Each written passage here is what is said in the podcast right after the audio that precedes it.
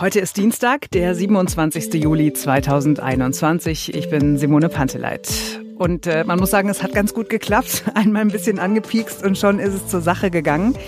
Als wir uns gestern ja so ein bisschen aus dem Fenster gelehnt haben in Sachen Impfen müsste zur Pflicht werden oder zumindest müssten ungeimpfte ihre Tests in Zukunft selbst zahlen müssen, haben wir schon damit gerechnet, dass der ein oder andere etwas angesäuert sein könnte und das anders sieht und so ist es dann auch gekommen.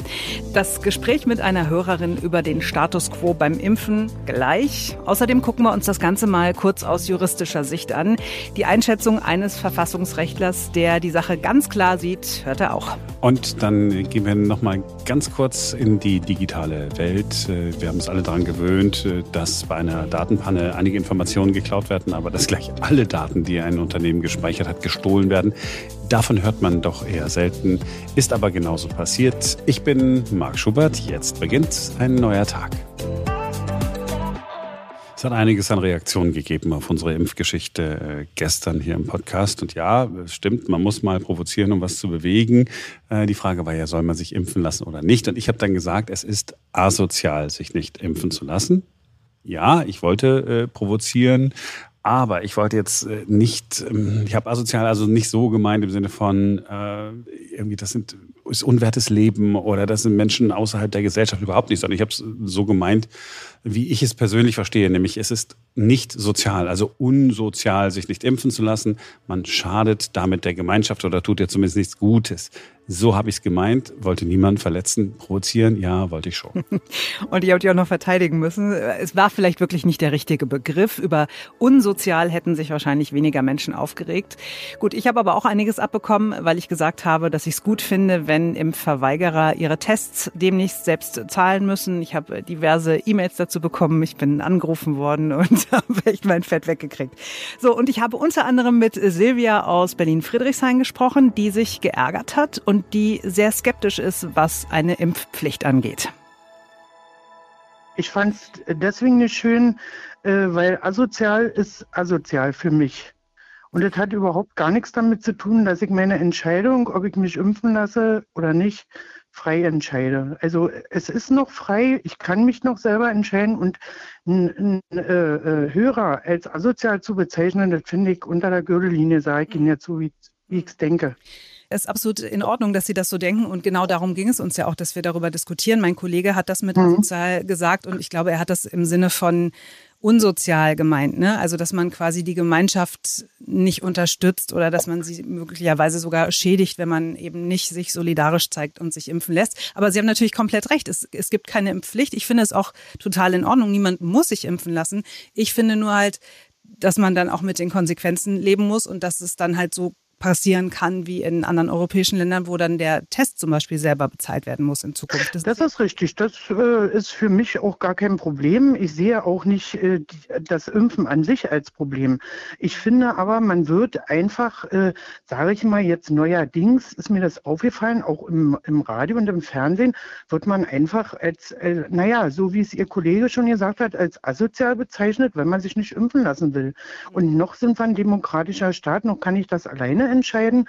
Und äh, wenn ich mich dafür oder dagegen entscheide, übrigens habe ich auch eine 87-jährige Mutter, die geimpft ist und ich kann nicht geimpft werden, weil ich eine Allergie habe gegen einen Stoff, äh, der da enthalten ist. Aber das ist jetzt nicht das Thema für mich.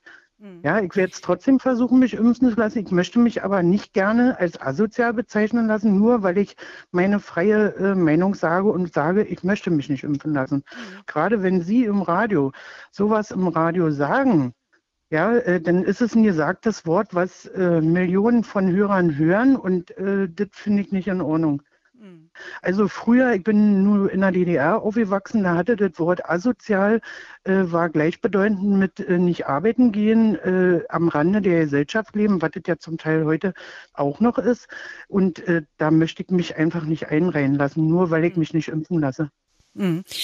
Also ich weiß, dass mein Kollege das im Sinne von ähm, eben sich der Gemeinschaft gegenüber nicht ähm, solidarisch verhalten gemeint war. Ich verstehe auch, dass Sie sich darüber ärgern, dass Sie sich geärgert haben. Das tut mir leid. Äh, auf der anderen Seite bin ich auch froh darüber, dass wir uns eben austauschen können. Und darum ging es uns ja auch eben um diesen Diskurs, ne? um, um zu verstehen, warum möchten sich Menschen nicht impfen lassen? Was sind die Gründe dafür? Wie können wir vielleicht eine Lösung finden, dass auch Menschen wie Sie, die zum Beispiel allergisch sind gegen einen Inhaltsstoff im äh, Impfstoff, dass sie dann befreit werden von irgendwelchen Kosten für Tests oder so. Aber genau darum ging es uns ja, um zu diskutieren. Und ich finde es halt erstaunlich, was uns auch jetzt für einen Wind entgegenschlägt und was da teilweise unter der Gürtellinie äh, kommt.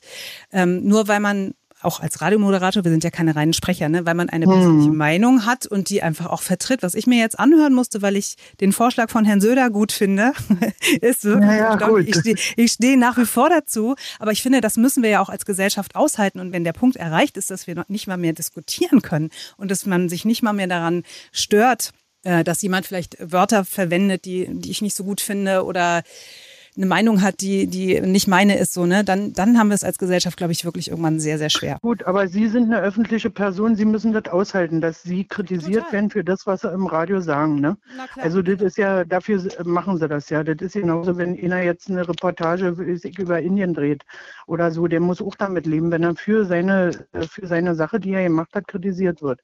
Ne, und ich, ich fand jetzt diesen, diesen Begriff, finde ich einfach, dieser Begriff asozial ist für mich einfach kein Begriff, wo man einen Impf, ich sage jetzt mal das Wort Gegner, mit betitelt kann.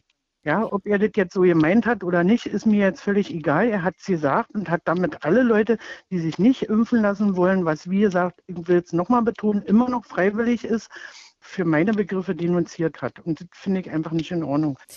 Okay, also ich finde es total gut, dass Sie sich gemeldet haben. Ich finde es total gut, dass Sie das kritisieren. Natürlich müssen wir das als Moderatoren dann auch aushalten, dass wir kritisiert werden.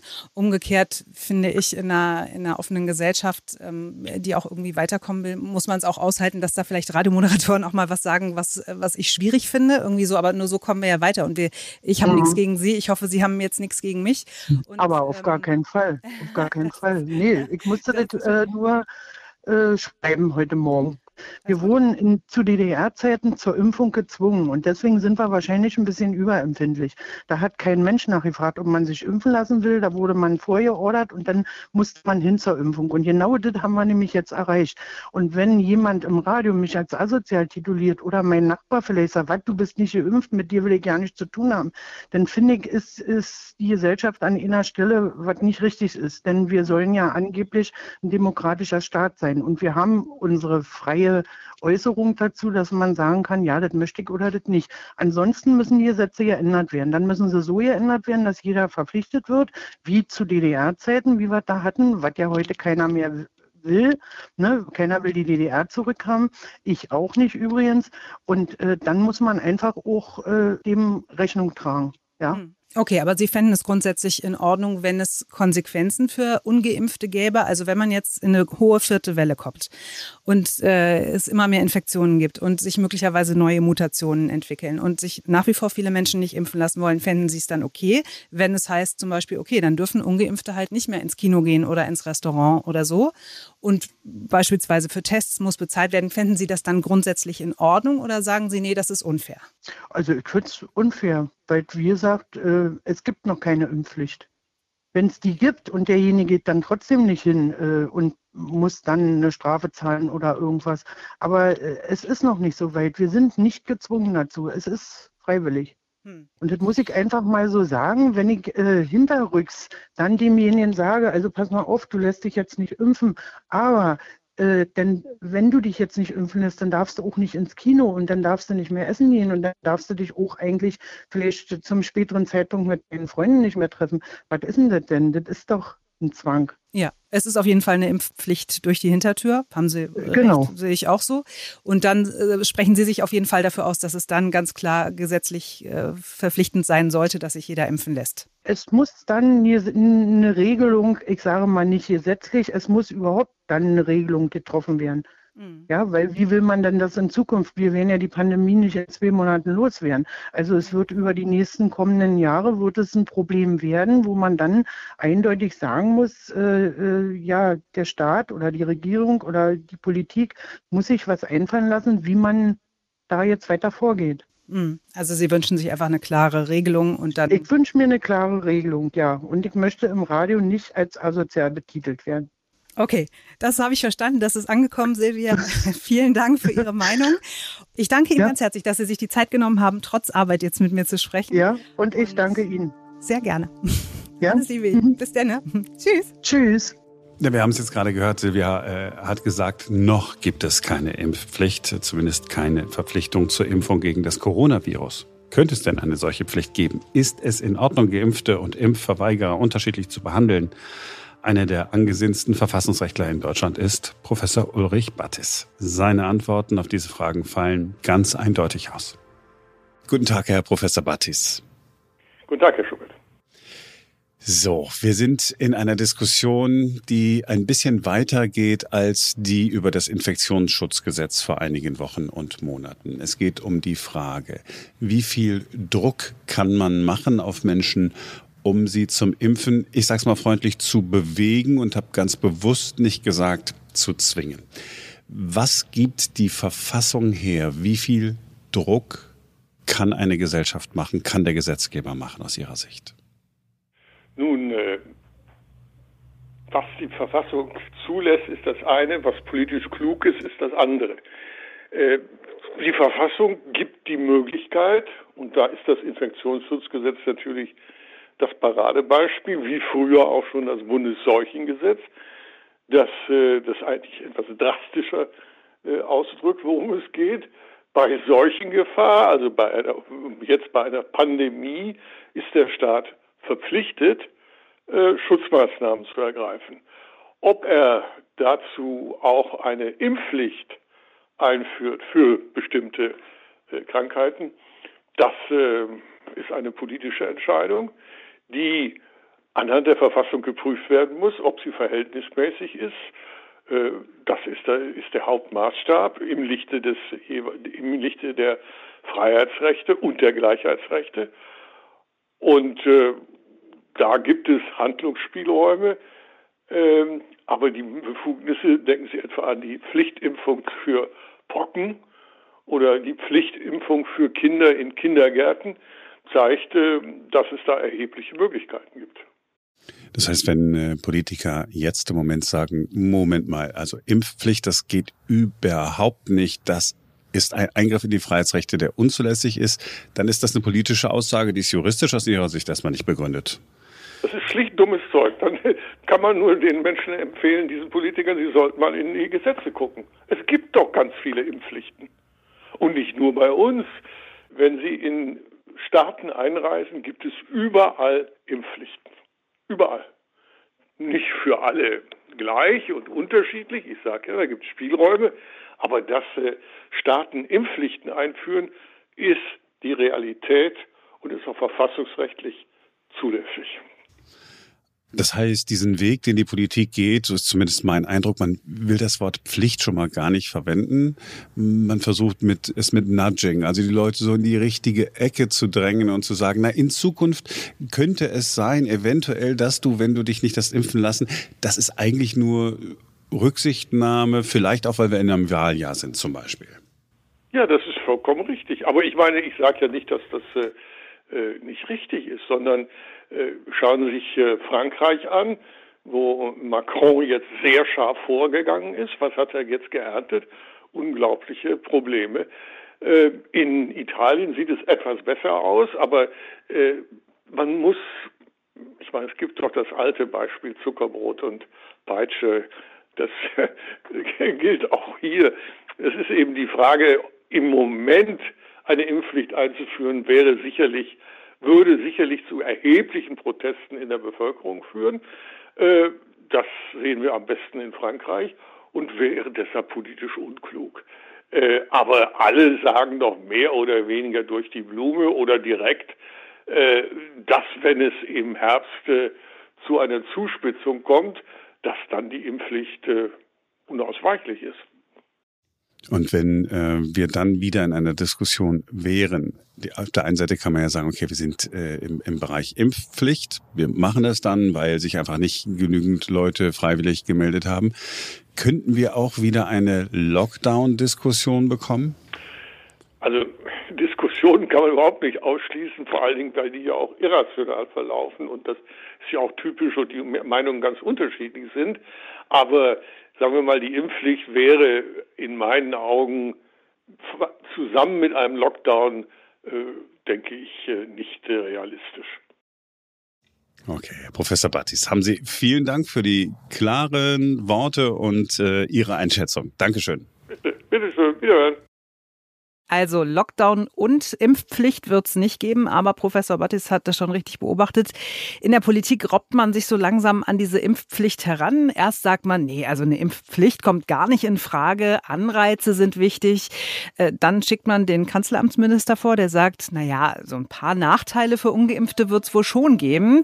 Dann kommen wieder andere und sagen, ja, hm, also das ist jetzt noch kein Thema und spätestens dann weiß man, okay, wer jetzt sagt, dass es jetzt noch kein Thema äh, ist, der wird schon bald sagen, sagen, jetzt ist es aber doch ein Thema und jetzt ist alles anders. So, herzlich willkommen zu einer der größten Datenpannen der letzten Jahre. Besser Datendiebstahl. Und wenn es um Daten geht, dann ist das was Digitales. Und dann ist Ferenc Reinke bei uns. Hallo Ferenc. Hallo. Es geht um die Clubhouse-App, die vor nicht allzu langer Zeit ja total gehypt worden ist und von der wir aber jetzt schon sehr lange nichts mehr gehört haben. Das ist die App, bei der man anderen beim Reden zuhören kann. Und da ist jetzt äh, was passiert. Was denn genau? Äh, ja, also ähm, Gott hat dort 3,8 Milliarden Telefonnummern gestohlen. Gott, so nennt sich ein User im Darknet, der in einem Forum tatsächlich behauptet, er würde 3,8 Milliarden Telefonnummern von Clubhouse besitzen. So, jetzt hat Clubhouse ja nicht 3,8 Milliarden User, sondern deutlich weniger. Aber angeblich ist es ihm gelungen, A, die äh, Telefonnummer der Clubhouse-User zu bekommen und bei Clubhouse war es ja so, wenn man sich dort anmeldet, dann wird automatisch das eigene Adressbuch durchgescannt und die Telefonnummern aus den Adressbüchern der User, die hat dieser Darknet-User angeblich auch und bietet sie im Internet zum Verkauf an. Also heißt das, es werden möglicherweise auch meine Daten verkauft, selbst wenn ich mich selbst nie bei Clubhouse angemeldet habe? Sollte das tatsächlich so stimmen, was der er oder sie dort äh, behauptet, dann könnte das in der Tat so sein. Man muss dazu sagen, das, ist, das Ganze ist ein bisschen umstritten. Das heißt, es gibt noch keinen Beweis, dass er oder sie tatsächlich diese 3,8 Milliarden äh, Telefonnummern auch wirklich besitzt. Das könnte auch einfach ja ein Fake sein oder jemand, der einfach ähm, quasi um Aufmerksamkeit heischt.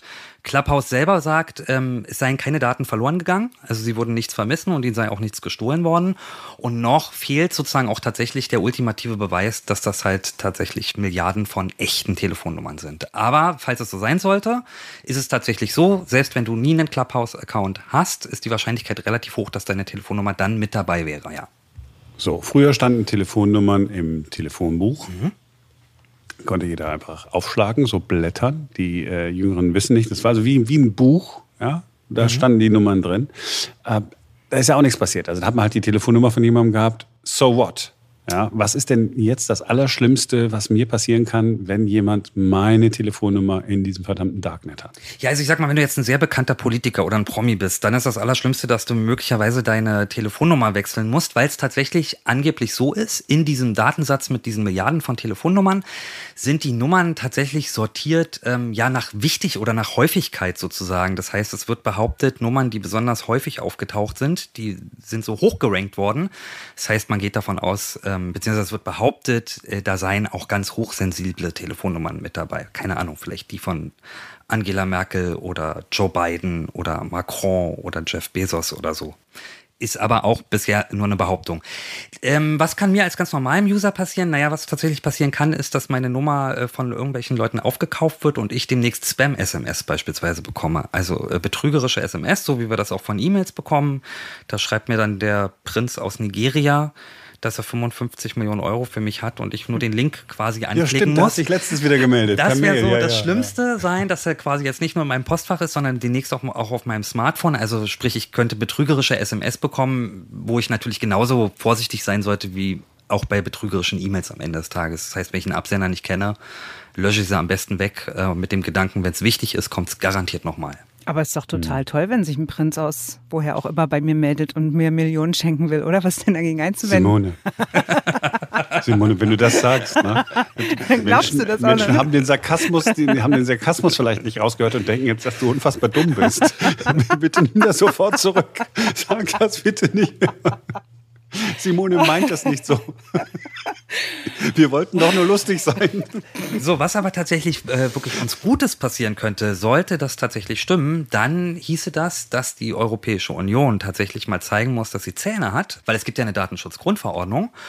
Und gegen die hat Clubhouse ja tatsächlich verstoßen, ne, weil sie quasi das äh, Adressbuch eines jeden Users, der sich angemeldet hat, quasi durchgescannt hat. Und sollten diese Daten jetzt tatsächlich veröffentlicht werden, dann müsste es eigentlich so sein, dass die EU wirklich eine sehr, sehr, sehr hohe Strafe gegen Clubhouse äh, verhängen muss. Das behauptet dieser Hacker, der angeblich diese Daten hat, behauptet auch, dass er genau deswegen diese Daten auch verkaufen will, weil er quasi testen will, ob die EU zu ihrem Wort steht und ob quasi der Datenschutz in der EU wirklich so hochgehalten wird und so wichtig ist, ja, wie es von EU-Politikern immer behauptet wird. Also nichts Schlimmes passiert. Am Ende des Tages könnte es ein politischer Aktivist gewesen sein und wir wissen, am Ende des Tages nichts ist sicher, aber nichts ist dramatisch.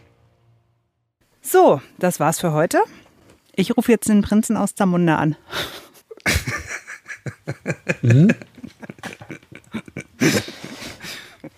Okay, wow, ich wollte witzig sein, okay. Ein bisschen Geld muss noch da sein, denn er meldet sich ja immer wieder. ist einfach ein großzügiger Mann. Ja, generös, ohne Grenzen. So. Das war's für heute. Ähm, wir sind morgen wieder für euch da, denn dann ist wieder ein neuer Tag. Und an dieser Stelle nochmal ganz kurzer Hinweis. Wir freuen uns ganz doll über Bewertungen, auch jetzt, wo wir aus der Sommerpause zurück sind. Vielleicht ganz kurz auf Apple Podcasts gehen und uns so fünf Sterne dalassen und vielleicht noch eine, eine nette Rezension. Und dann macht ihr uns ganz doll happy. Bis morgen.